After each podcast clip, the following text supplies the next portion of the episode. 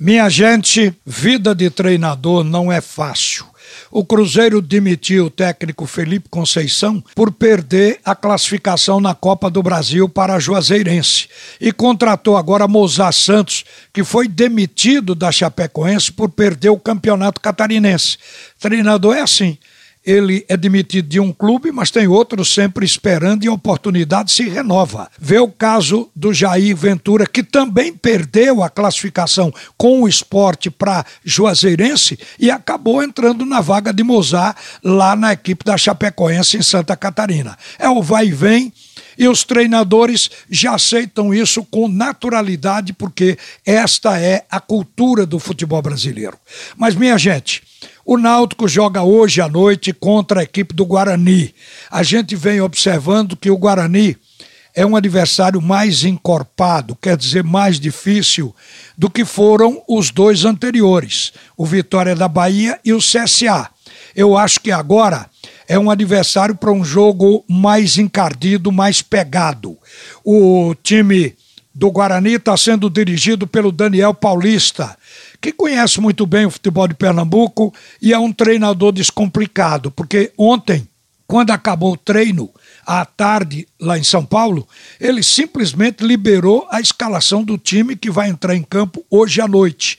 A única mudança, a única dificuldade do Guarani é no gol, porque o titular Rafael Martins foi expulso nos últimos minutos, quer dizer, nos minutos finais do jogo contra o Operário do Paraná, que foi a última partida do Guarani, onde o Guarani ganhou folgado.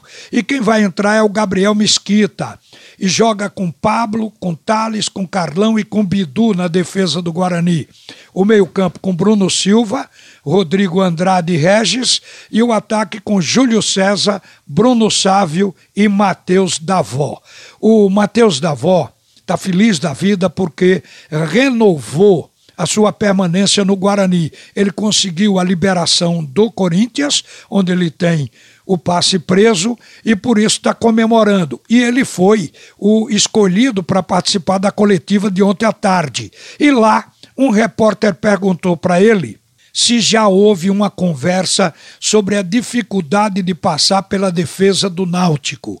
Ele respondeu que sim e aí acrescentou: a gente treinou essa semana também, que a gente teve folga. Aí a gente treinou espelhando o time deles. A gente sabe que é um adversário qualificado, um adversário forte, mas estamos dentro de casa, também temos que mostrar nosso poder, nossa força.